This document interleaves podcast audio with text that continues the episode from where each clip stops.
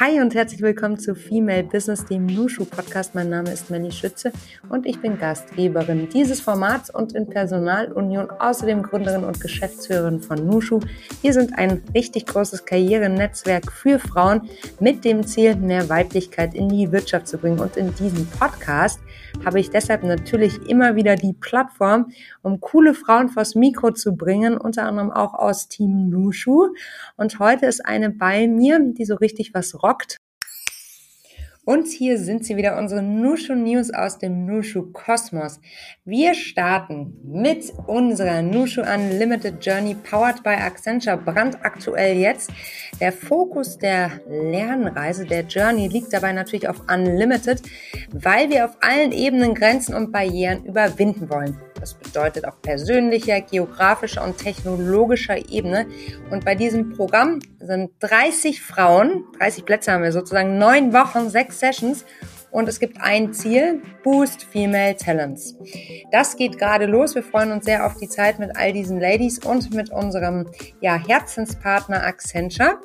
Und ansonsten haben wir so viel, dass das jetzt den Rahmen sprengen würde. Deshalb würde ich dir mal empfehlen, auf unsere Website zu schauen und spätestens jetzt dich unbedingt zu bewerben, um Teil von Team Nushu zu werden. Wir haben so viel mit euch vor.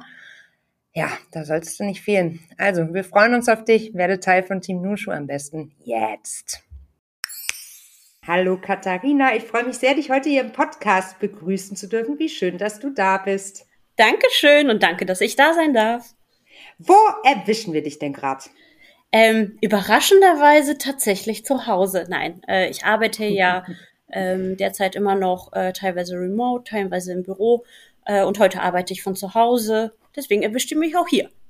Wo ist denn dein Zuhause? Äh, mein Zuhause ist in Düsseldorf. Und wohnst du da mittendrin oder eher ländlich? Gib uns mal so ein bisschen was für die Imagination. Äh, tatsächlich äh, relativ mittendrin. Also wenn es den einen oder anderen was sagt, das ist ähm, der Zoo ist Zooviertel, ähm, also auch ganz nah vom Zoopark. Ähm, also eigentlich richtig, richtig schöne Ecke. Ähm, fußläufig bin ich, glaube ich, in einer halben Stunde in der Innenstadt. Also sehr, sehr nah. Das klingt nach einer optimalen Kombination, vor allem ähm, grün um die Ecke vom, vom eigenen Zuhause, gerade wenn man im Urbanen lebt. Unumgänglich, ja. wie ich finde, ne? Ja, auf jeden Fall. Hast du denn einen schönen Kaffee oder ein anderweitiges Heißgetränk? Ich habe mir tatsächlich einen Kaffee gemacht äh, und den genieße ich gerade. Wie trinkst du den? Schwarz. Also früher war immer sehr viel Milch äh, und Zucker drin. Irgendwann habe ich mir den Zucker abgewöhnt, dann auch irgendwann die Milch und jetzt ist er einfach nur schwarz. Das ist gut. Du bist also prepared für unser Gespräch. Wir haben uns gerade schon mal so ein bisschen warm geredet mit Gesprächen über Hunde. Ja. Ähm, die treiben dein Herz, aber auch mein Herz zu Verzückung. Ähm, eine, eine erste Gemeinsamkeit, die wir schon mal feststellen konnten. Ich würde gerne aber jetzt mal, so gerne ich weiter über Hunde auch sprechen würde, gar keine Frage, so ein bisschen auf deinen beruflichen Werdegang überschwenken. Du bist ja seit März diesen Jahres Director of Digital Media, so heißt es bei Wavemaker, mhm. dem zweitgrößten Mediaagenturnetzwerk der Welt. Ihr habt ja. Riesenkunden, unter anderem L'Oreal, Netflix, DHL. Ähm, kannst du uns mal so ein bisschen abholen, was ist ähm, in der Funktion einer Director of Digital Media so implementiert? Was machst du den ganzen Tag? Ähm, ja, also grundsätzlich eine Mediaagentur berät Unternehmen ähm, im Bereich äh, Mediaaussteuerung, also Media, also alles von TV über digital, über Print, Out of Home, also die ganzen unterschiedlichen Kanäle. Ähm, unsere Agentur ist eine Full Service Agency. Das heißt, wir bedienen alle Kanäle. Ähm, und ich bin da halt für den Bereich Digitaldirektorin ähm, auf mehreren Accounts sozusagen diejenigen, die das digitale Geschäft leitet. Also sozusagen ähm, zwei Teams habe. Ähm, die einen sich mehr um die internationalen Kunden kümmern. Ähm, also das bedeutet, mm, also nicht, dass das, das alles nicht international wäre, sondern es sind vor mhm. allem Unternehmen, die außerhalb Deutschlands werben. Und im anderen Team ist es so, dass es dann äh, Unternehmen sind, die innerhalb Deutschlands sind und häufig auch mit einem etwas stärkeren Performance ähm, Ansatz. Aber das ist dann wirklich schon ganz, ganz tiefe Media. Ähm, mhm. Genau. Ansonsten, wie gesagt, ich leite das Team, ich berate die Kunden, äh, bin sozusagen der digitale Ansprechpartner. Das heißt, was hast du bisher heute so gemacht? Es ist Dienstag, es ist 14.18 Uhr, wenn wir sprechen. Wenn du mal so auf deinen Tag zurückblickst. Ja. Ich vergesse mal, was ich in der Früh schon gemacht habe, wenn, wenn es so mittags ist. Wie geht's dir denn damit? Ähm, ja, ich hatte tatsächlich einen ähm, relativ intensiven Meeting-Tag. Ich muss auch sagen, tatsächlich sind meine Tage häufig eben von äh, Meetings geprägt. Also ich spreche viel, teilweise intern, teilweise eben mit Kunden. Mein Morgen war halt eben durchmischt mit internen Calls, externen Calls, äh, wo man einfach klassische Joe-Fixes hat, wo man einfach äh, die aktuellen Statis durchgeht und ähnliches. Das ist sozusagen mein Vormittag gewesen. Schau mal, du sagst Stati. Ich wusste immer nicht, ob es Status oder Statusse heißt, weil es heißt ja auch irgendwie, was gibt es da nochmal? Globus, Globusse heißt es nämlich. Heißt das ähm, Globen? Ich weiß es gar nicht. Nee, es heißt, Aber sagen wir mal so, ich glaube, ja. Ich glaube, hierfür bin ich tatsächlich nicht der richtige Ansprechpartner, wie man äh, was äh, richtig ableitet. Deswegen, vielleicht ist es auch der perfekte Übergang zu, zum Thema. Äh, ja, ich, das war jetzt aber nicht so geplant. Das war gar nicht so geplant, aber das ist natürlich eine Steilvorlage. Warum ist es der perfekte Übergang, Katharina? Ja, ich meine, ähm, ich bin tatsächlich äh, Legasthenikerin ähm, und als ich mich damals bei euch eben äh, beworben hatte, äh, wurde das dann auch, also hatte ich das auch damals mitgeteilt, hey, ich bin Führungskraft und äh, bin auch Legastheniker, was direkt dann auch sehr interessant für euch war.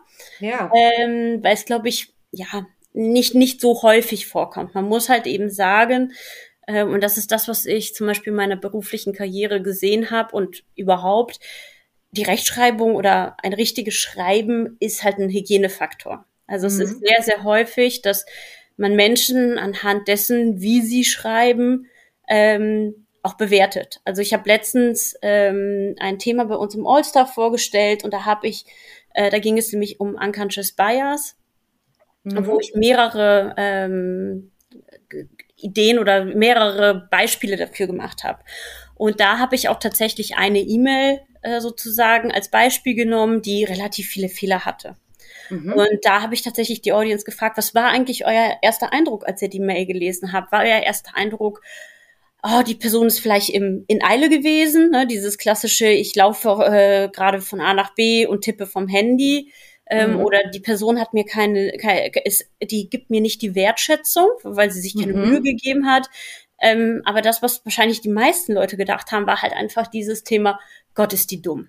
Also Aha. es ist wirklich so, ich habe in meinem Berufsleben teilweise auch wirklich nette Kollegen gesehen, die dann irgendwie von jemandem eine Mail bekommen hat, so, meine Güte, die Person ja kann ja keine drei, drei Sätze gerade schreiben. Ähm, und dann habe ich halt eben die Leute gefragt, ob sie sich vorstellen können, dass die vielleicht die Person Legastheniker sein könnte, mhm. die einfach durch ihr Handicap es nicht anders kann. Mhm. Und ich glaube, das ist halt einfach, wenn du halt eben die Rechtschreibung hast, du bewertest sehr stark danach. Und es ist halt einfach sehr, sehr schwierig, im, durchaus im Berufsleben, gerade wenn du Berufsanfänger bist, wo du noch nicht dein Fachwissen hast, wo du sagst, ich glänze durch, meine Fachli durch mein fachliches Wissen. Gerade da ist es super, super schwierig, weil du einfach danach ganz, ganz stark ähm, ja, selektiert wirst äh, und ausge vielleicht ausgesiebt wirst finde ich ganz, ganz viele spannende Aspekte, die du jetzt gerade mit uns geteilt hast. Zuallererst einmal Präambel, wahnsinnig cool, dass du so offen darüber sprichst, weil ich glaube, nur so können wir auch ja ein Umdenken erzielen, auch in diesem Bereich. Ich habe mich mal so ein bisschen schlau gemacht im Vorfeld. Mhm. Liest man so, einen, so einen kleinen Absatz hier aus Wiki vor. Die Lese- und Rechtschreibstörung, Legasthenie, ähm, Deutschschwäche, also Leseschwäche, bezeichnet die massive und lang andauernde Störung des Erwerbs der Schriftsprache, geschriebene Sprache. Eine mhm. bloße Leistungsschwäche hingegen, zum Beispiel von SchülerInnen im Vergleich zu Gleichaltrigen, wird als Leserechtschreibschwäche bezeichnet. Und der Bundesverband Legasthenie und Dyskalkulie geht davon aus, dass in Deutschland rund vier Prozent der SchülerInnen von einer Legasthenie betroffen sind. Mhm. Wie war das bei dir? Wurde das recht früh schon in der Schule entdeckt, erkannt? Nee, leider gar nicht. Ähm, ich ging in den 80ern äh, in die Schule und da kam das Thema gerade auf. Und ich muss ehrlich sagen, ich hatte halt damals eine Lehrerin, die relativ, ja, sagen wir mal so kurz vor der Rente war und sowas wie Legasthenie überhaupt für sie nicht in die Tüte kam. Also auch später, mhm. als sie sozusagen auch alle Zertifikate, also alle Tests da waren, wo das auch bestätigt war, ähm, wollte sie es nicht einsehen, was tatsächlich für ein Kind in dem Alter gravierend ist, wenn die Bezugsperson wie eine Lehrerin ähm, das einen abspricht. Also auch nochmal ein ganz anderes Thema. Ähm, und vor allen Dingen muss man auch ehrlich sagen, ähm, auch für meine Eltern war das eine mega Herausforderung, weil es war nicht so wie heute, dass du einfach mal äh, drei Sachen bei Google eintippst und äh, relativ schnell auf den Trichter kommst, äh, was es sein kann. Also ich weiß das für meine Eltern, also gerade für meine Mutter war das am Anfang äh, ein sehr, sehr schwerer Prozess. Und ich meine, wenn man mhm. sich die Biografien von Familien mit legasthenischen Kindern ähm, und Eltern sieht, ist gerade diese Anfangsphase, wo es noch nicht klar was das ist, häufig eben mit Konflikten, mit Streits, mit äh, wirklich viel Emotionen verbunden, äh, weil jetzt sowas wie Ängste dazukommen, Unsicherheiten und ähnliches. Und ähm, das war definitiv damals auch bei meiner Mutter. Man muss auch dazu sagen, sie ist zum Beispiel jemand, der perfekt schreibt. Also sie hat so ein mhm. fotografisches Gedächtnis und mhm. sie hat damals nicht verstanden, was da los ist.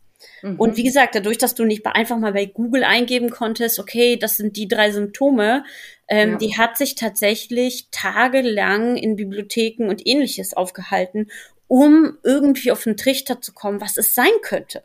Mhm. Äh, weil sie sich einfach so hilflos gefühlt hat und überfordert und ähnliches.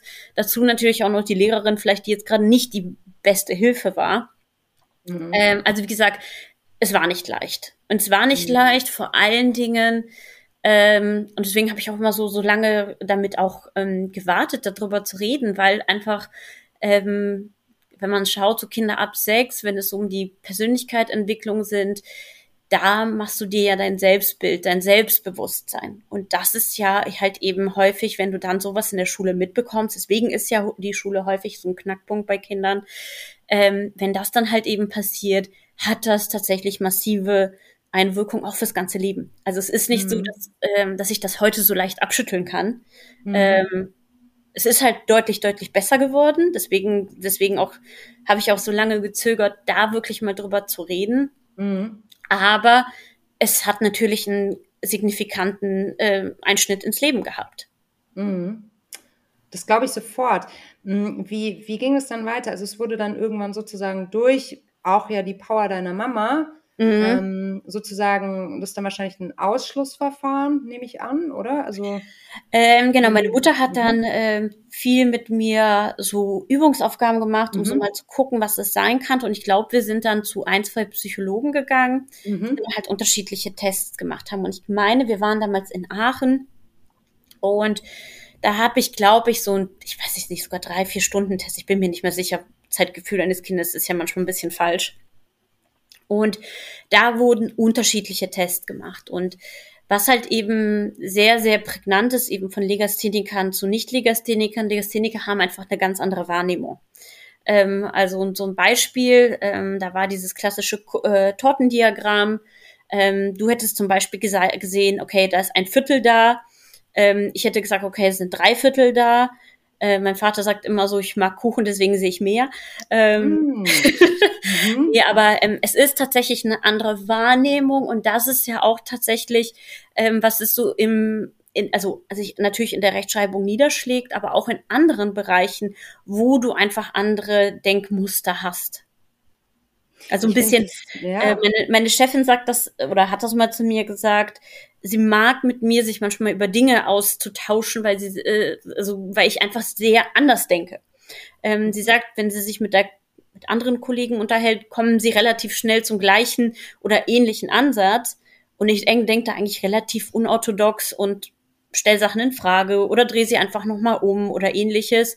Und da kommen halt ganz andere Ergebnisse ähm, raus total richtig. Ich meine, Diversity in Minds sozusagen, also auch eine mhm. Vielfalt ähm, in der Betrachtung ist ja was, was uns total vorantreibt. Ne? Mhm. Was natürlich aber auch in vielen Bereichen erstmal vielleicht unbequem ist, weil man Dinge nochmal anders erläutern muss oder weil man das, was man vielleicht so Anführungsstriche normal betrachtet, halt einfach hinterfragen muss. Das ist anstrengend. Ne? Mhm.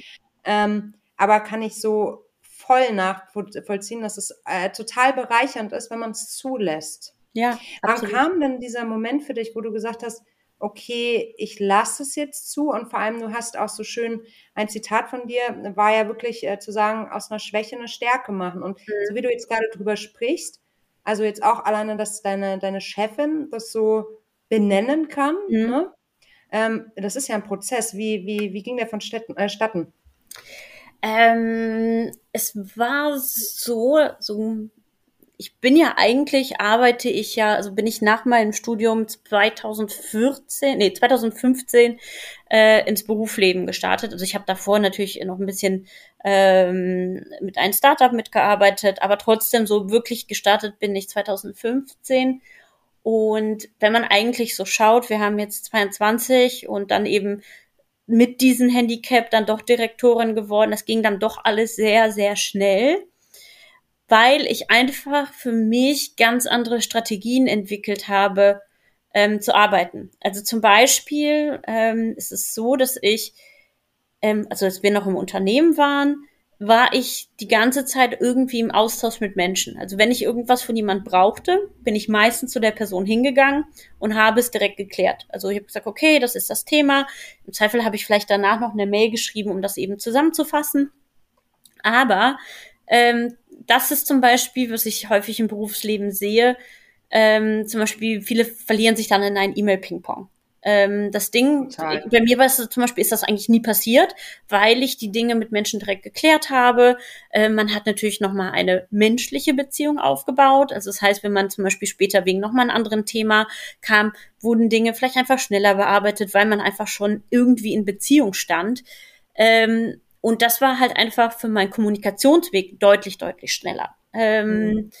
ähm, allgemein habe ich mir ange angewöhnt, viel mehr mit Leuten zu sprechen, ähm, zu telefonieren ähm, und ähnliches, ähm, was für mich einfach ähm, deutlich erleichternd ist. Und man muss halt einfach sagen, dieses Face-to-Face, -face, ich meine, heutzutage ist es viel auch über Video oder ähnliches, ähm, aber es ist eine ganz andere Form der Beziehung als einfach nur geschriebenes Wort. Und ich denke, das kennt jeder von uns. Man bekommt eine E-Mail und denkt nur so, ach, was hat der denn mir für eine fiese Mail geschrieben? Äh, Sender, Empfänger, ähm, ich habe komplett was missverstanden, mein, meine, meine Laune ist vielleicht sogar reingesprungen. Das wird dir im Gespräch eigentlich eher nicht passieren. Also diese ja, Konflikte durch fehlgeleitete, also fehlinterpretierte interpretierte Mails eher auch nicht.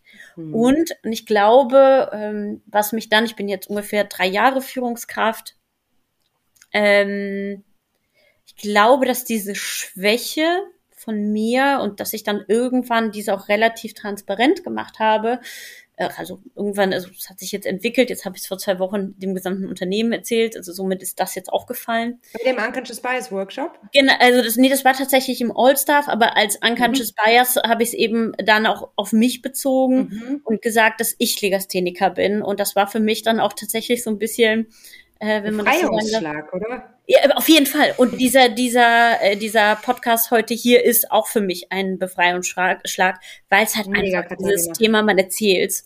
Mhm. Ähm, aber nein, äh, was ich zum Beispiel jetzt von Führung von Menschen äh, reingehen wollte, ich bin ja ähm, sehr, sehr offen mit meinen Mitarbeitern, ähm, dass ich halt eben meine Schwierigkeiten habe und dass ich zum Beispiel äh, bei Menschen Mails, die bitte drüber zu lesen oder ähnliches, was natürlich auch nochmal eine ganz andere Form von Vertrauen schafft. Weil mhm. ich bin nicht die äh, Chefin, die da irgendwo sagt, so ja, ich kann hier alles, sondern ich sage mhm. dir, ich kann das und das kann ich gut, aber das und das kann ich nicht. Ähm, was dazu führt, dass man sehr, sehr ehrlich ist. Und was ich immer mitbekommen habe, dass äh, meine Mitarbeiter das sehr, sehr dankend angenommen haben und wir viel ehrlicher in der Kommunikation sind. Also dass sie sich auch viel, viel ehrlicher äh, trauen zu sagen, boah, davor habe ich Angst, davor habe ich irgendwie Unwohlsein und wir arbeiten einfach dran. Und also Katharina, die ganzen, du nimmst mir die ganzen spannenden Fragen vorweg, weil du einfach so schön beantwortest aus dem FF. Das hatte ich nämlich auch aufgeschrieben, Empathie in der Führung gegenüber Absolut. Führungskräften. Aber lass uns da gleich nochmal kommen. Ja. Ich würde noch einen Punkt in deiner mhm. Historie interessieren. Wenn du diesen Befreiungsschlag jetzt gewagt hast. Ja. Wie hast du das dann, musstest du nicht auch ganz viele Strategien finden in den letzten Jahren, um immer wieder mhm. sozusagen ähm, vermeintlich was auszubügeln oder zu verstecken? War das nicht unfassbar stressig auch? ja, natürlich. Also ja. gerade äh, gerade ähm, der die ganze Zeit, wo man sich noch nicht als der Fachexperte etabliert hatte, mhm. ne? wo man mhm. äh, noch am Anfang seiner Karriere stand und so weiter. Das war eine Zeit, die extrem kräftezehrend war, mhm. weil einfach ähm, die E-Mail, die mein Kollege oder meine Kollegin einfach runtergeschrieben hat, bei mir einfach deutlich länger gedauert hat. Mhm. Also ähm, teilweise mit äh, doppelten äh, Boden, so nach dem Motto, dass ich, äh, wenn es wichtig war, vielleicht noch irgendjemand zur Korrektur geschickt habe, dass mhm. er nochmal drüber liest oder ähnliches. Also mhm. alleine diese Zeitaufwände dazwischen. Ja.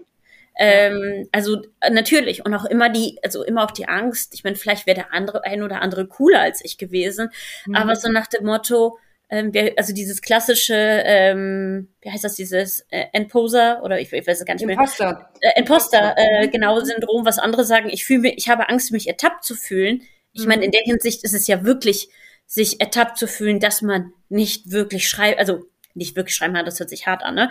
Ähm, aber mhm. nicht perfekt schreiben kann. Und das mhm. ist natürlich, äh, das ist mit viel Stress und viel ähm, äh, Unsicherheit natürlich verbunden. Mhm, mhm. Ja, eine Unsicherheit, von der du dich jetzt ähm, verabschieden kannst und dich auch bewusst dazu entschlossen hast, zu sagen, Kat, ja. that's me, the real Katharina, mit allem, was dazugehört. Und ähm, dieses Thema Empathie in der Führung, also darüber wird viel gesprochen, mhm. auch ein Thema, das uns natürlich umtreibt. Da machen wir auch immer wieder die eine oder andere äh, Veranstaltung zu, weil es aus unserer Sicht extrem relevant und wichtig ist. Was aber in der Debatte, und jetzt kommt eine steile These, ähm, aus meiner Sicht immer so gar nicht besonders berücksichtigt wird, ist auch die Empathie des Teams gegenüber der Führungskraft. Wie siehst hm. du das? Ja, absolut. Absolut. Mhm. Und ich meine, ähm, man vergisst ja immer, also man sagt ja immer so nach dem Motto, als Führungskraft führst du deine Mitarbeiter und ähnliches, aber am Schluss ist ja irgendwo immer eine Wechselbeziehung. Mhm. Ähm, also es geht von mir zu den Mitarbeitern genauso von den Mitarbeitern zu mir. Und ähm, Empathie auch mir gegenüber. Ich meine, man sieht das ja ganz häufig, wenn du, wenn Mitarbeiter wirklich connected sind mit ihren Vorgesetzten, ist das Verhältnis komplett anders. Also ist es ist es ist für alle stressfreier, es ist für alle leichter ähm, und ich glaube, das wird halt einfach häufig vergessen. Mhm. Wie kann man, also das ist jetzt eine schwierige Frage, aber meinst du, dass es sozusagen die Offenheit, deine Offenheit jetzt in deinem Fall, als Führungskraft auch benötigt hat, um diese Empathie überhaupt zu ermöglichen. Also jetzt eben auch dieses, dieser, du sagtest gerade, also eine Schwäche zeigen, so, ne? Ja. Ähm, nicht die immer Allwissende zu sein, so, ne? Die perfekte, ja. was ja auch häufig noch so ein veraltetes, stereotypes Bild von Führung ist, ne? Ja, ja, klar. Ähm, das wollen ja eigentlich alle nicht mehr, denke ich immer. ähm, aber würdest du das deshalb umso mehr empfehlen? Ähm, es ist natürlich ähm, Verletzlichkeit, also äh, ich würde jetzt nicht, äh, also mit dem, mit also Verletzlichkeit, weil, weil natürlich bei mir was ist es tatsächlich ein Handicap, ne? Ähm, aber ich glaube, viele Leute haben ja dieses Handicap nicht und die sagen so, ja, was soll ich denn dann jetzt äh, dem Mitarbeiter erzählen? Aber ähm, ich glaube grundsätzlich Verletzlichkeit zu zeigen, also zum Beispiel, oh, ähm, dieses Kundenmeeting hat mich mitgenommen, äh, war es zum Beispiel total intensiver oder puh, das ist mir auch nahe gegangen. Ich glaube, wenn man diese menschliche Seite zeigt, also wirklich ähm, sich traut, äh, authentisch, das ist nämlich, glaube ich, auch hier das, das, das, der Kernpunkt, authentisch zu sagen, was einen bewegt, was einen vielleicht auch irgendwie äh, wirklich triggert, ähm, führt schon dazu, dass, dass es, also glaube ich, schon eine größere Nähe äh, zustande kommt. Das würde ich so unterstreichen. Jetzt ist aber häufig natürlich ähm, dann auch immer die kritische Stimme, die sagt, ja, aber gerade als Frau im Business muss ich aufpassen mit meinen äh, Emotionen. Mhm. So, ne? Ähm, weil das könnte ja auch fehlinterpretiert werden oder als was auch immer wahrgenommen mhm. werden, ne? als nicht das, was es ist, nämlich eigentlich Stärke, sondern mhm. als totale Schwäche. Was sagst du dazu? Puh, das ist, das ist natürlich eine schwere Sache. Äh, ich meine, natürlich, ich komme aus einem Umfeld, äh, was deutlich jünger, dynamischer und ähnliches ist. Ich glaube, da ist es leichter, als vielleicht wirklich in etwas ja, stärkeren Konstrukten, vielleicht etwas ähm, konzernlastiger, wo man sagt, okay, es ist schwierig, ähm, nicht so viel Spielraum und ähnliches. Deswegen kann ich es nicht pauschalisieren. Ich glaube, am Schluss kommt es wirklich auf den Einzelfall an.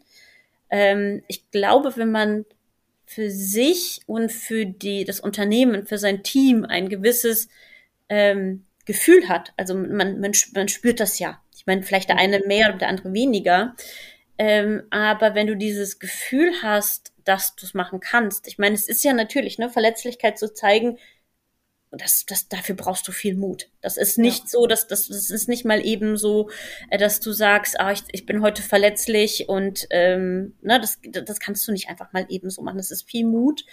Und ich glaube, am Schluss muss jeder auf sich hören. Ähm, vielleicht auch so ein, so ein typischer äh, Frauentipp, aber auf dein Bauchgefühl. Aber es ist tatsächlich, ähm, das, man sagt ja, diese, der Bauch ist ja das, glaube ich, das, äh, das älteste Gehirn ähm, mhm. oder ein, ein, Teil des Gehirns. Äh, und wenn es dir sagt, dass du ein gutes Gefühl dabei hast, mach es. Und wenn nicht, dann nicht. Also und schau mal, manchmal haben wir sogar zwei Hirne sozusagen im Bauch. Ne? also ich habe es irgendwann mal gelesen. Ich habe es irgendwann mal gelesen. Aber es ist ja, es ist ja ganz, ganz häufig. Und ich meine, ich kenne es von mir. Mein Bauch sagt mir sehr, sehr schnell, habe ich gerade ein gutes Gefühl oder kein gutes Gefühl. Also klassische Stresssituation, dein Magen ist flau oder ähnliches. Mhm. Und ich glaube, wenn du als Person, egal ob Frau oder Mann, mit einer Situation in Kontakt trittst, du hast kein gutes, also du hast einen flauen Magen, dann stimmt irgendwas nicht. Ja, voll. Und ja. du, du kannst da mittlerweile schon so drauf vertrauen, also oder hast du das für dich so gelernt? Weil häufig ist ja immer die Stimme, also im Kopf, mhm. also im echten Kopf sozusagen auf den Schultern, so laut, ne? Und der Verstand sagt, aber du musst. Und da sich zurückzubesinnen und zu sagen, okay, mein Bauch, mein Instinkt, wie auch immer man es nennen möchte, aber irgendwas Übergeordnetes, so, mhm. ne? Sagt mir, das ist jetzt richtig oder falsch. Bist du da, hast du da Tipps, wie man das, ja, vielleicht auch da wieder so ein bisschen den Weg zu seiner Bauchstimme finden kann? Also ich glaube, ich glaube, oh Gott, wie heißt, wie heißt denn diese Theorie mehr? Ich weiß es nicht mehr. Oder war, ich glaube, das war von Byron Katie. Ich will es jetzt nicht falsch sagen, aber diese ja. Frage zu stellen, ähm, diese vier Fragen zu stellen, was kann als Schlimmstes passieren?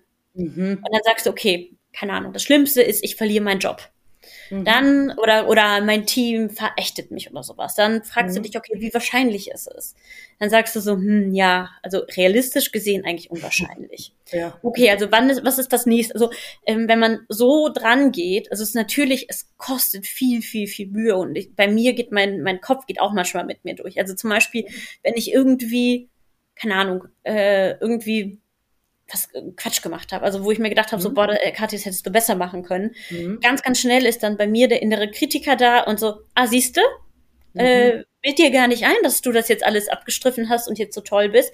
Das Gute ist halt nur heutzutage, ich kann's relativ schnell erkennen, und dadurch auch relativ schnell abstreifen. Also, dass ich sage, mhm. okay, das ist jetzt dein innerer Kritiker, das ist jetzt dein, dein, dein Kind-Ich oder wie auch immer man das nennen mag, ähm, was sich da gerade meldet. Ähm, mhm. Das ist in Ordnung, nimm es an mhm. und dann guck einfach weiter, was du daraus machen kannst. Mhm. Finde ich einen guten Tipp, ähm, gerade um sich dann auch wieder selbst zu erden. Also meine Frage ist ja, ähm, die ich seit neuestem für mich aus irgendeinem Buch übernommen habe, äh, einfach so, was ist jetzt eigentlich gerade das Problem? In mhm. Situationen, in denen ich so völlig überdrehe. Mich ja. stressen zum Beispiel Reisen häufig total. Ja. Und eigentlich ist aber gar nichts los. So. Ja. Also ich sitze halt im Flieger, im Zug oder irgendwo, ne? Ja. Und in der Situation ist überhaupt gar nichts los. Es ist überhaupt nichts Schlimmes. Ja, und absolut. so, aber ich mache mir nur so viele Gedanken über das, was passieren könnte, dass ich es nicht rechtzeitig schaffen könnte, weil, keine Ahnung, Verspätung, Vortrag, das sind immer blöde Kombinationen sozusagen. Ne? äh, aber das, das hilft mir total, dann wieder runterzukommen. Ja. Ne? Ob das jetzt zu Bauchstimme führt, keine Ahnung, aber es hilft auf jeden Fall wieder sich ja. zu erden und dann hat man ja auch erst wieder so, ein, so, ein, so eine Offenheit. Ne? Ich meine, genau so. das gleiche könntest du ja mit den Reisen und den Vortrag machen. Ich meine, was wäre das Schlimmste? Ja gut, genau. dann bist du nicht pünktlich zum Vortrag. Ja, genau. Und was wird dann passieren? Ne? Ja gut, dann verpasst du den Vortrag. Also ähm, es ist, es ist einfach, ich finde, es ist ein hilfreiches Tool. Ja. Ähm, ähm, und also es wie gesagt, ich meine, heutzutage muss ich es nicht häufig nutzen, aber mhm. wenn ich so, was du eben gerade meintest, dieses Thema habe überdrehen, äh, du ja. bist aus irgendeinem Grund nervös, du hast, man mhm. hat ja immer so seine Komfortzone und wenn du draußen ja. bist, dass du dann ganz, ganz schnell sagst, okay, wo muss ich jetzt wieder hinkommen, dass es mir dann einfach wieder besser geht.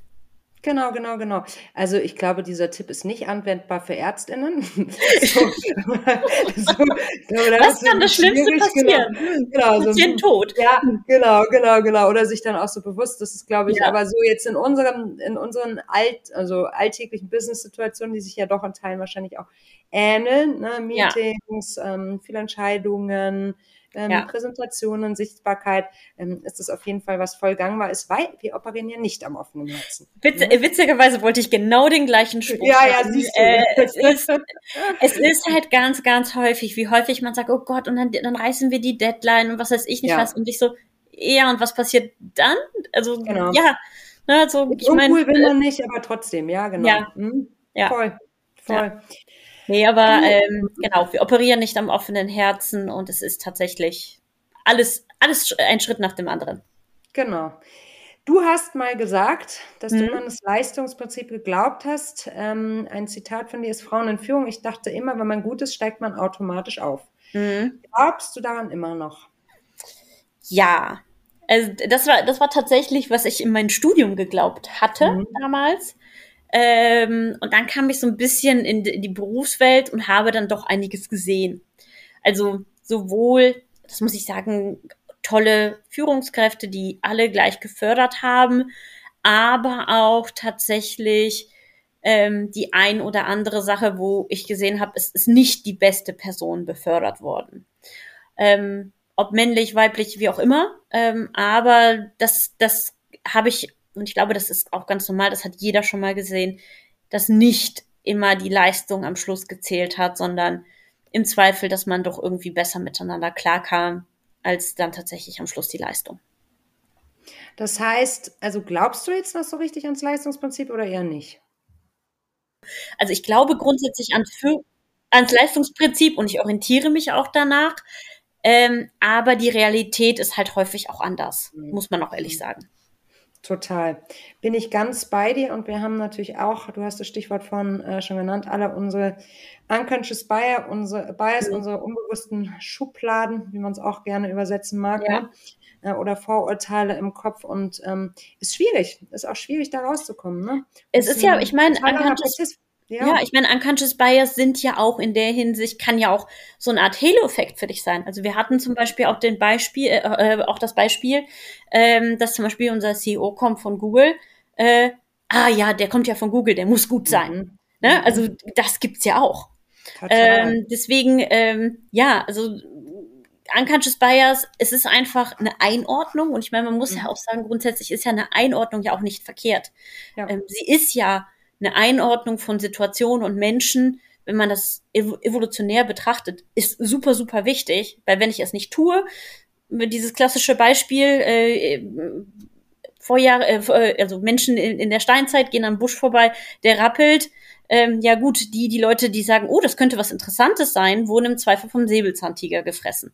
Ähm, also ja, es ist schon gut zu sagen, hm, vielleicht bin ich hier mal vorsichtig, ähm, ich glaube, bei Unconscious Bias ist halt das Wichtigste, sich deren bewusst zu sein, dass man sie hat. Also sich immer wieder hinter zu fragen in Situationen, ähm, wenn man zum Beispiel Menschen einordnet oder ähnliches, so, was steht hier gerade wirklich hinter? Also ist es ein ethnisches Thema, ist es ein äh, Gender-Thema oder ähnliches, ähm, dass man immer wieder sich hinterfragt, okay, was könnte es wirklich gerade sein, dass ich die Person so bewerte, wie ich sie bewerte? Mhm. Apropos Bewertung, ich finde die Frage jetzt ähm, schwierig, die ich dir jetzt gleich stellen werde, mhm. weil ich es eigentlich blöd finde, dir diese Frage zu stellen. Andererseits glaube ich, bist du die, ähm, also ich wüsste nicht, wen, wen ich sonst diese Frage stellen sollte. Was gespannt. können jetzt eher, also es ist ja so, vielleicht kennt die eine oder der andere, die uns gerade zuhören, ähm, eine Person, auch vielleicht im Kollegium, ähm, von der man vielleicht ausgehen kann, dass sie äh, Legasthenie oder eine Schwäche hat, ne, eine Leserechtschreibschwäche. Mhm. Wie kann man denn am besten unterstützen? Als Führungskraft, aber auch als Mitarbeiter, also als Kollegin sozusagen. Was, was wäre für dich am besten gewesen? Ich finde die Frage deshalb schwierig, mhm. weil es nicht deine Aufgabe ist, irgendwelche Lösungen zu finden. Ja, klar. Ähm, ich werde die ich kriege die Frage immer in Bezug auf Frauen gestellt, ist auch mhm. immer schwierig darauf zu antworten. Ähm, ich hoffe, du verzeihst. Nee, äh, ist ein sehr, eine sehr, sehr gute Frage und auch keine, tatsächlich auch keine leicht zu beantwortende Frage, weil ich meine, es kann einerseits eine Person sein, die das sehr, sehr dankend annimmt, kann aber auch je nachdem ähm, zu großer Unsicherheit bei der Person führen. Und also gerade auf dieses, ne, diese, auf diese Achillesferse angesprochen zu werden. Und ähm, ich weiß noch, dass ich vor, keine Ahnung, drei, vier Jahren irgendwann mal so einen äh, Kollegen gehört habe, ne, der so irgendwie mit jemand sich leise unterhalten hat, der so, meine Güte, also die Mail hier, die war auch, ne, also so nicht, nicht richtig schlecht über mich geredet hat, aber ähm, schon so meinte so, puh, ne, also da war, war schon, äh, schon viele Fehler drin. Das hat mich unheimlich damals getroffen, also was nochmal dazu Glaube geführt ich. hat, dass ich noch stärker dran gearbeitet habe und noch korrigierter unterwegs war und ähnliches.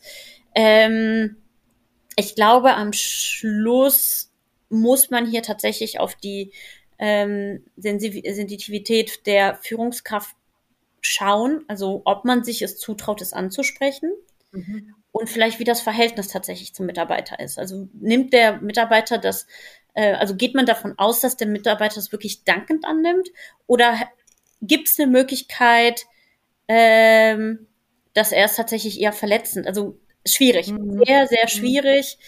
Ähm, aber grundsätzlich glaube ich schon, dass man irgendwie es ansprechen könnte, sollte. Mhm. Ähm, aber man muss halt einfach den richtigen Ton, vielleicht den richtigen Moment dafür finden.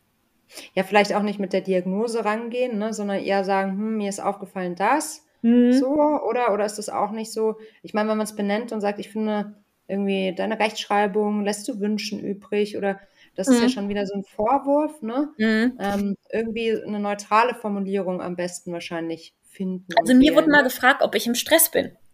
Und ich meine, mhm. natürlich habe ich dann in dem Moment gesagt, ja, ja, klar, ich bin total gestresst. Ich meine, ich war auch gestresst, muss man noch ehrlich sagen. Mhm. Aber man, äh, weil ich einfach damals noch nicht so weit war, darüber zu sprechen, mhm. habe ich lieber diese Karte gezogen, mhm. ähm, als dann tatsächlich ehrlich zu sagen, was vielleicht der Auslöser ist. Also Aber deswegen. Das ist eigentlich okay, ne? Weil es gibt ja dann sozusagen beide Möglichkeiten zu antworten. Ja, klar. Mhm. Mhm. Klar, nur, nur dann kommst du halt der Problematik trotzdem kein Stück näher. Ne? Ich meine, deswegen, ich meine, das ist auch ehrlich gesagt auch der Grund, warum ich auch unbedingt diesen Podcast machen wollte mit euch. Einfach aus unterschiedlichen Gründen. Ich meine, einerseits vielleicht die ein oder andere Person, die ebenfalls betroffen ist, also die mhm. sagt, okay, ich kenne das, ich äh, mache mir genauso Sorgen oder ähnliches. Aber, und ich glaube auch, hier sind auch tats tatsächlich auch viele Eltern, die zuhören und mhm. ähm, die gerade vielleicht ein legasthenisches Kind oder vielleicht noch nicht diagnostiziertes Kind zu Hause haben und diesen gesamten Stress durchgehen. Also dieses, ähm, dieses Thema so nach dem Motto, was ist, was ist los, was passiert? Ähm, alleine diese Ängste, was wird irgendwann mal aus meinem Kind? Ne? Also mhm. du hast ja dieses, oh Gott, dann, keine Ahnung, kannst nicht richtig schreiben, das wird doch niemals irgendeinen vernünftigen Job bekommen und ähnliches. Und ich glaube, wenn ich einer Person äh, heute hier ein gutes Gefühl geben kann, ne, dass das nur, wenn man Legastheniker ist, nur wenn man vielleicht ähm, gewisse Sachen vielleicht nicht richtig schreiben kann oder ähnliches, es noch lange nicht bedeutet, dass man auf die schiefe Bahn oder ähnliches gerät, ähm, sondern ganz im Gegenteil, ähm, wirklich ähm, gutes Leben, äh, erfülltes Leben, auch beruflich erfülltes Leben äh, führen kann. Ja, ich finde, da bist du ein wunderbares Vorbild für, das natürlich total Mut macht, aber so, du sprichst da auch so toll drüber. Einfach kann ich gar nicht anders sagen. Ach, danke schön. Nein, aber wie gesagt, es hat, es hat Zeit gebraucht, bis ich hierher kam. Also dieses, dieses Interview hätte ich nicht, vor, vor zehn Jahren hätte ich es nicht führen können. Mhm. Ähm, es hat natürlich auch für mich in der Hinsicht die Bestätigung gebraucht im Berufsleben. Mhm. So nach dem Motto, ich habe mich bewiesen, ich habe trotz meiner Schwäche mhm. ähm, äh, meine Schritte gemacht, ähm, ich kann, ich bin fachlich gut und ähnliches, ähm, was eben dazu geführt hat, dass ich für mich ähm, dieses Selbstbewusstsein bekommen habe, dass ich sage, okay, ich kann darüber sprechen, weil ich mich sozusagen durch den Erfolg, also durch, durch, durch die Anerkennung, die ich bekommen habe, sozusagen ähm, heilen konnte. Ähm, mhm. Aber wie gesagt, das, das hätte vor zehn Jahren, auch vor drei oder vier Jahren, hätte ich das jetzt hier nicht so leicht erzählen können. Weißt du, was mir gerade noch einfällt? Mhm. Ich ähm, muss was erzählen. Und zwar, ich habe kürzlich mitbekommen von einer Freundin, die erzählt hat, ähm, ihr Sohn soll nicht googeln. So, der ist ähm, mhm. in der Vorschule so und äh, Internetnutzung ist natürlich eh immer so ein Thema, ne? Mhm. Und ähm, Google ist nicht, außer halt man, man macht es gemeinsam. Und dann kam irgendwie raus, und das fand ich so bemerkenswert, da wäre ich im Leben nicht drauf gekommen. Der sucht und ich so, ja, aber der kann doch noch gar nicht schreiben. Und dann mhm. meinst du, ja, ja, Mandy, der macht das alles über die Sprachsuche. Ich so, mhm. wow, wie krass ist das? Das heißt, ja, du, da wäre ich wirklich nicht drauf gekommen, ne? Also, das ist jetzt auch wieder meine eigene beschränkte Sicht der Dinge, weil mhm. natürlich, mhm. klar hat er das drauf, logisch, ja. so, ne? Ähm, also wie viele, ja, wie viele Kinder einfach durch die ähm, durch die Nutzung von äh, Alexas oder ähnliches von mhm. zu Hause schon von wirklich Kleinkindalter dra drauf sozusagen entwickelt wurden, mit Sprache zu arbeiten, mit Sprache zu suchen, was wir natürlich nicht ähm, genau. nativ gelernt haben. Ne? Das ist das gleiche Phänomen unserer Eltern mit äh, Mobiltelefon oder ähnliches, mhm. während wir wieder mit Mobiltelefon. Also mhm. nächste, nächste, nächste Entwicklungsstufe. Ja, ja, und was ich jetzt gerade gedacht habe, vielleicht ist aber auch wirklich die Schrift mhm. gar nicht mehr so das, was zählt. Also ich meine, wir heißen ja Nushu, weil es die einzige geschlechtsspezifische mhm. Sprache ist, die von, von, von Mamas an ihre Töchter, also von Frauen an Frauen ja. weitergegeben wurde. Genau, ist ja bekannt. Ähm, und das fand ich ja so unglaublich inspirierend. Das ist jetzt gut, das ist die einzige geschlechtsspezifische Sprache der Welt. Mhm. Schriftsprache, immer Schriftsprache, ne? Ja. Mhm, aber damals waren natürlich auch die Möglichkeiten noch ganz andere, so, ne? Sich ja. über Distanz zu, äh, zu, äh, auszutauschen. Und jetzt überlege ich halt gerade, ob die Sprache eh das ist, das äh, Kommunikationsmittel der Wahl und die mhm. Schrift eh auf dem Rückzug ist. Ich habe keine Antwort, vielleicht hast du eine. Ich, ich glaube ganz ehrlich, wenn wir das von Mensch zu Mensch sehen, ist es auf jeden Fall äh, die Sprache. Ähm, mhm. Würde ich so unterschreiben. Ich glaube aber alles zum Beispiel, wenn wir Richtung historisch denken, sind natürlich die Dokumente, die äh, äh, ja. überbleiben. Aber was ich tatsächlich seit sozusagen meiner Schulzeit, also wenn ich, wenn ich den Bezug zur Rechtschreibung mache, sehe, es ist vielleicht auch durch die Rechtschreibreform damals, wo niemand mehr wusste genau, was oh richtig Gott, ist oder ja. was falsch ist, allgemein, und das kam mir natürlich auch irgendwann zugute, viele Leute schreiben häufig nicht mehr so korrekt, wie es vielleicht mhm. vor 20, 30 Jahren war. Ähm, also das ist natürlich auch für mich nochmal sehr, ne, ne, hat noch zu einer großen Entspannung geführt, dass es durchaus auch Leute, die kein Legastheniker sind, öfters mhm. mal irgendwo Fehler oder ähnliches gemacht haben, ähm, was natürlich dann in der Hinsicht nie, nicht mehr den Stellenwert hatte. Mhm. Mhm. Ja, auch das Format Podcast. Ich meine, wir reden mhm. nur so, ne? Ja. ja gab's früher nicht. Ja, stell dir vor, ich müsste dir das heute alles hier geschrieben geben. Das wäre viel, viel anstrengender. Genau. Ja, das war auch nicht so schön. Du, ich habe jetzt aber noch was, ich weiß nicht, ob du das schön findest. Unsere Rubrik Quick and Dirty, die geht so, ich stelle dir eine Frage mhm. und du mhm. antwortest idealerweise in einem Satz. Oh Gott. Klingt das schön? Das ah, meine Chefin leider auch. Ich kann mich nicht kurz fassen. Das kann keiner, das ist äh, vielleicht entlassen. Also die wenigsten okay, meiner Gästinnen schaffen das. So, um jetzt mal ein bisschen den Druck rauszunehmen. Aha. Aber hey, du kannst ja auch Overperformerin werden, kein Problem, ne? Ja, ja, ja, ja, ja. Gut, bist du bereit? Ja. Was war der Moment, der für dich dein bislang größtes Erfolgserlebnis war? Beruflich? Kannst du komplett so definieren, wie es für dich, äh, wie du es beantworten möchtest? Ähm, ich würde es tatsächlich beruflich sagen. Und jetzt kommt der Satz: Die Präsentation von meinen Kunden, die ich damals alleine geführt habe. Die erste. Was, die erste. Ja. Was liest du gerade? Ich lese, oh Gott, das, das, ist, das ist eine gute Frage, weil ich leider ja. immer sehr, sehr viele Bücher parallel lese. Ach, du auch? Mhm. Äh, ja, und das ist, also früher habe ich ja, dann sind mir irgendwann schon die Pro Protagonisten durcheinander gegangen. So, warum ist ja, der jetzt in dem Buch? Ähm, nein, also tatsächlich, ähm, die Hauptliteratur derzeit durch meinen zehn Wochen alten Welpen ist Hundeliteratur tatsächlich. Ähm, alles so wie nach dem Motto am anderen Ende der Leine und was weiß ich nicht was. Ähm, aber äh, tatsächlich grundsätzlich, was ich an Büchern mag, sind natürlich Bücher, wo ich was lernen kann.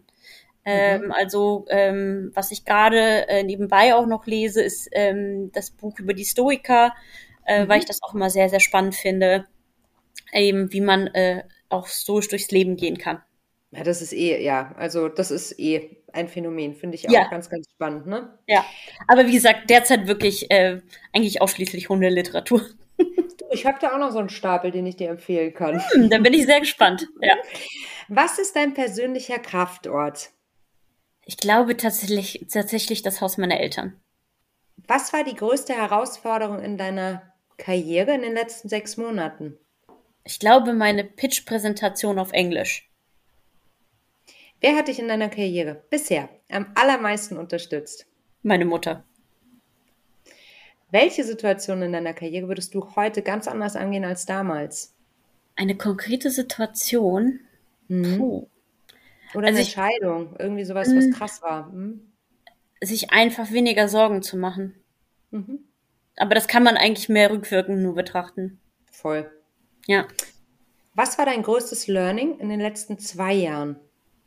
Ja, dass äh, Verletzlichkeit äh, einen stark macht. Wenn du eine Sache auf der Welt sofort ändern könntest, welche wäre das? Ich glaube, und das wird definitiv nicht ein Satz werden, ähm, ich glaube, wenn wir wirklich diese Verletzlichkeit, dieses, diese Empathie wirklich alle Menschen leben würden, ähm, natürlich Wunschgedanke, aber wenn's, wenn es dieses gäbe, dass man sich als die Person sieht, die man ist, mit den Fehlern, den Ängsten und ähnlichen, äh, Fehler, ne, ist auch wieder hart gesagt, aber mit den Ängsten und Beschränkungen, die man vielleicht hat, ähm, sehen und akzeptieren würden, würden ganz, ganz viele Themen einfach nicht existieren. Ähm, also negative Themen einfach nicht. Natürlich Wunschdenken, aber ich glaube, wenn man das stark leben würde, würde viel, viele Themen einfach weg sein. Wie ist deine Definition von Feminismus und bist du Feministin? Ähm, ja, ich wusste, dass diese Frage kommt. Ähm, ähm, also grundsätzlich, ich glaube, wenn man mich sogar vor paar Jahren gefragt hätte, hätte ich es verneint, weil ich das damit andere Dinge verbunden habe, wie ich es heute verbinde. Ähm, und heute würde ich sagen, ja, äh, Feminismus ist für mich einfach so lange halt eben relevant, solange es halt eben Diskrepanzen gibt ähm, wenn es halt dann irgendwann wir Dinge schaffen, dass gleiche Chancen, gleiche Rechte global sind, dann glaube ich, braucht man auch keine Feministin mehr zu sein. Vielen Dank für diesen sehr, sehr offenen Talk, Katharina. Sehr gerne. So, ich, ich meine, ich fühle ja viele Gespräche. Ja. Aber das ähm, wird mir in Erinnerung bleiben. Aber nur wegen den Hunden im Vorfeld. Ja, klar, logisch. So. Nein, weil deine Offenheit mich einfach total beeindruckt, weil ich finde, auf die Frage eben, was du ändern wollen würdest auf der Welt, da hast du im Konjunktiv äh, geantwortet und ähm, ich finde, du zeigst Verletzlichkeit, ich finde, du zeigst Offenheit und bist damit, wie gesagt, einfach ein gutes Role Model in Neudeutsch, ne? um genau das auch voranzutreiben. Und ja. ich bin sehr, sehr happy, dass du Teil von Team Nushu bist, ähm, weil wir brauchen Frauen, die sich trauen, um Absolut. unsere Wirtschaft weiblicher zu machen. Schön, dass du da warst. Richtig toll. Vielen Dank. Herzlichen Dank dir für dein Ohr. Ich hoffe, du bist auch in der kommenden Woche dabei und ich wollte mich herzlich bedanken bei euch allen da draußen. Wir haben so viele Bewertungen von euch bekommen und schwelgen da immer total im Glück, äh, weil wir so, so gut dastehen und weil euch dieser Podcast offensichtlich so gut gefällt. Teilt auch weiter euer Feedback mit uns, gerne eine Mail an podcast.teamnushu.de, wenn ihr was loswerden wollt und ansonsten bitte unterstützt uns weiterhin.